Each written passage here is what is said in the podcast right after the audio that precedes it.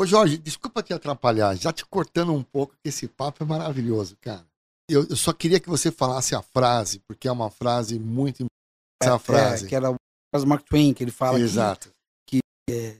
por eles não saberem, eles eram, né? Então, muita gente usa essas frases para os, os soldados na, na- na Normandia, né? Eles nunca... Ninguém falou para eles que era possível fazer aquilo. E era, lá e teoricamente era impossível. Teoricamente era impossível.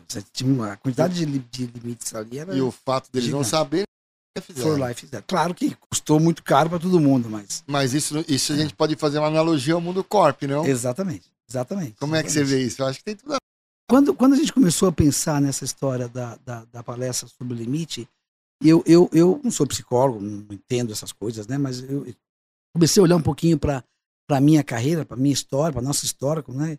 E, e pensei assim, como que alguém, o, o que faz as pessoas estabelecerem os seus limites ou, ou ach- acharem que, que existem seus limites? Eu identifiquei, eu achei pelo menos três fatores, né?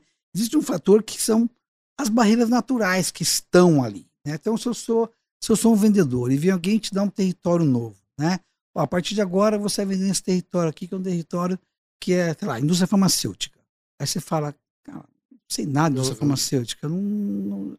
Ele, a primeira coisa que ele vê é uma barreira. Tem uma barreira, tem uma parede ali que ele vai ter que descobrir como fazer para passar aquela barreira. Seja ela de conhecimento, seja ela de distância, seja ela, seja do que for. Né? de Então, mercado, de produto, É, de, ou- de- de concorrência. é, de concorrência. Então, assim, eu, eu, te- eu tenho. Existe um, um conjunto de fatores que, que eu sei, eu vejo e identifico eles como barreira que eu tenho que, de alguma maneira, transpon- passar. Então, o primeiro fator que eu, que eu, que eu separei foi: bom, existem, existem as barreiras. O outro fator eu chamei de, de, de gaps ou de deficiências. Você sabe, né? Você sabe gaps, deficiências que você tem. Você pode falar assim: não, cara, não sei falar em público. Eu E é medo de- natural, né? é, eu tenho medo É de falar em público. natural. Ou eu, ah, não sei lidar com.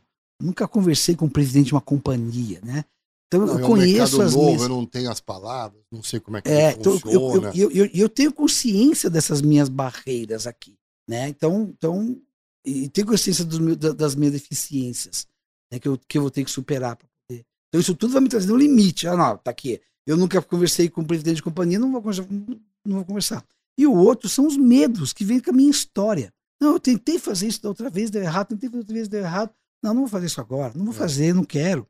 Não, vamos, vamos vender lá para esse grande supermercado. Não, tentei vender para três grandes supermercados, não deu certo, né? Então tenho medo. Então, então quando, então eu assim, medos, deficiências e gaps e as barreiras que você vê, para mim são, são fatores que falam, cheguei, cheguei no meu limite. Esse é o meu limite. Né? E, e baseado nisso eu fui olhar, eu falei, como é que era isso, né? Então é, aí começa de novo o paralelo com, a- com, com o dia D. Né? Quer dizer, quando você fala de barreiras, né, o, o, o lado, o lado é, aliado que tinha que, que desembarcar do outro lado, é, as barreiras eram gigantes, né? Você tinha, você não sabia onde ia fregar, você não tinha equipamento, não existia. Não, não, ia desembarcar tinha em que nenhum porto. desenvolver o equipamento. Tinha que desenvolver criar, e- né? e, Criar. construir. Quer dizer, É, tinha que criar É, e, e tinha- construir. é, você tinha que construir na. Você tinha, vou desembarcar lá 500 caminhões na praia. Na praia, porque não tem porto. Não vou desembarcar num porto. Aliás, eu tenho um número aqui, depois você vai me. Eu vou te questionar. É. É, o número de embarcações, você está falando de carros, né? 50 mil veículos de combate É. desceram na. Normandia. Desceu na Normandia. Exatamente. Cara, foram. Usaram. Puta que eu pariu com todas as palavras que o palavrão permite. 50 mil veículos. É.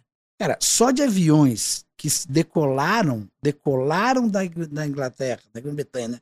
Que a Escócia estava nisso também, que decolaram na noite que an- anterior ao dia D, para jogar paraquedistas lá, lá atrás da linha, foram 11 mil aviões. 11.590 aviões. Isso, numa única noite. Aí, aviões decolar- e planadores, né? É, decolaram numa única noite para poder jogar. E não era bombardeio, não podiam jogar bomba. Se jogassem bomba, eles avisavam que estavam chegando. Então jogaram no silêncio 20.400 paraquedistas. Exatamente. Soldados treinados, que foram treinados nos Estados Unidos só para assaltar. A maioria deles, quase todos eles, nunca tinham participado de um combate antes. Treinaram, ficaram treinando de como saltar de um, de um, de um avião, né? e levando tiro, né? mas nunca tinham nem participado, uma grande maioria nunca tinha nem participado de combate. Então, então assim, os limites que tinham que ser enfrentados para poder chegar lá era, era gigante. E, e, chegando lá, eles iam encontrar praia toda cercada com, com, com mina, forrada de mina literalmente milhões de minas terrestres foram instaladas. Eu levantei um mina, só, só de mina, para você ter uma ideia, eram 6 milhões de minas terrestres na é, praia. É, esse é o número oficial dos, dos, dos, dos alemães, né? Tem gente, até hoje, você encontra bombas e minas naquela região. Tinha mina no mar também? Não, ali na Normandia não, porque a Normandia é o lugar menos provável de desembarcar. Você olha o mapa, tem um lugar que é bem mais perto da Inglaterra, chamado Calá, ali tinha minas de mar também, porque ali é porto. Ali era o lugar mais provável de desembarcar. Então ali tinha minas do mar. Mas na Normandia, não. Os, alemães não achavam que, que ia chegar que, lá. Que iam chegar lá. Que ia chegar por lá, né? Que, que iam desembarcar por lá. Por lá. Então, então você tinha. Agora, do outro lado, quais eram os limites do, do, do, do dos aliados, do, perdão, do, do, eixo, né? Perdão, dos alemães? É, era, era essa, eles sabiam que do outro lado tinha uma máquina de guerra gigantesca. E tinham que, que resistir. Que os americanos. Eles sabiam que, que uma boa parte dos soldados deles estavam lá brigando com a União Soviética, estavam apanhando a União Soviética, e eles tinham uma costa gigantesca para fechar, para proteger. Né? Então, o Rommel, que era. E não, sabia que se eles. Desculpa, sabia que se eles entrassem, os aliados entrassem ali, eles iam é, é, uma, estar é, com uma grande chance de perder a é, guerra. É, então, eles, eles, precisavam, eles, não, eles, eles precisavam resistir para não ter esse fronte a mais para lutar, porque sabiam que se os aliados entrassem ali, a, a chance, era, é, a chance é. era de perder então, então, as barreiras que estavam ali eram, eram se vocês procurarem né, na, na internet, vocês vão, vão ver imagens do, do desembarque, tem fotos de, de bunkers alemães de concreto. Estão até hoje lá, porque não tem como destruir aquilo. Né? São paredes de concreto gigantescas, são canhões enormes. Os canhões não estão mais lá, mas os bunkers ainda pra estão segurar, Para segurar os é, ataques. Né? É. Então, essa, as barreiras estavam aí bem bem definida. Né? O segundo que eram os gaps e as deficiências. Né? E aí eu, eu, eu peguei um personagem da guerra que, que é muito significativo nisso aí, que é o Roosevelt, presidente norte-americano. Né? É, a grande maioria das pessoas não, não conhece, não sabe, mas Roosevelt ele teve poliomielite, né, que nós chamamos de poliomielite infantil, depois de adulto. Então ele, ele, ele, ele era um presidente, quando, ele, quando, ele, quando acontece a guerra, ele era um presidente que era um cadeirante, ele andava de cadeira de rodas. Né? Então, todas as fotos, se você vai olhar fotos do Roosevelt junto com Stalin, junto com Churchill, eles estão todos sempre sentados, nunca estão em pé, porque eles colocavam ele numa cadeira que não podia mostrar que ele estava cadeira de roda, né? não, não, fazia isso, porque era, era uma questão de censura. Mas você imagina então como, é, como quais eram as deficiências que esse, que esse cara tinha que enfrentar.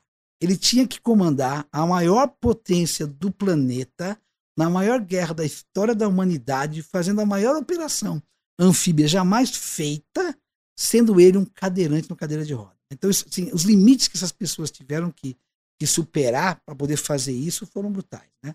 Ele morre durante a guerra, ele morre antes Eu da guerra acabar. Né? Quando está nessa etapa, etapa, final da guerra, a doença prejudicou muito ele. Mas esse, essas, essas, essa a claridade da deficiência que você tinha que superar é enorme.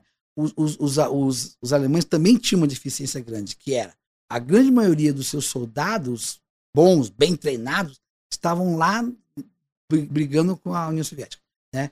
Então, aqui, aqui você tinha um grupo de soldados que não eram tão treinados. Então, de novo, como é, como é que isso reflete no nosso mundo, né? É. Nosso mundo corporativo. Quer dizer, eu, eu, eu, eu tenho que olhar a, as minhas deficiências, mas saber que elas fazem parte de mim. Uma produção, voz e conteúdo.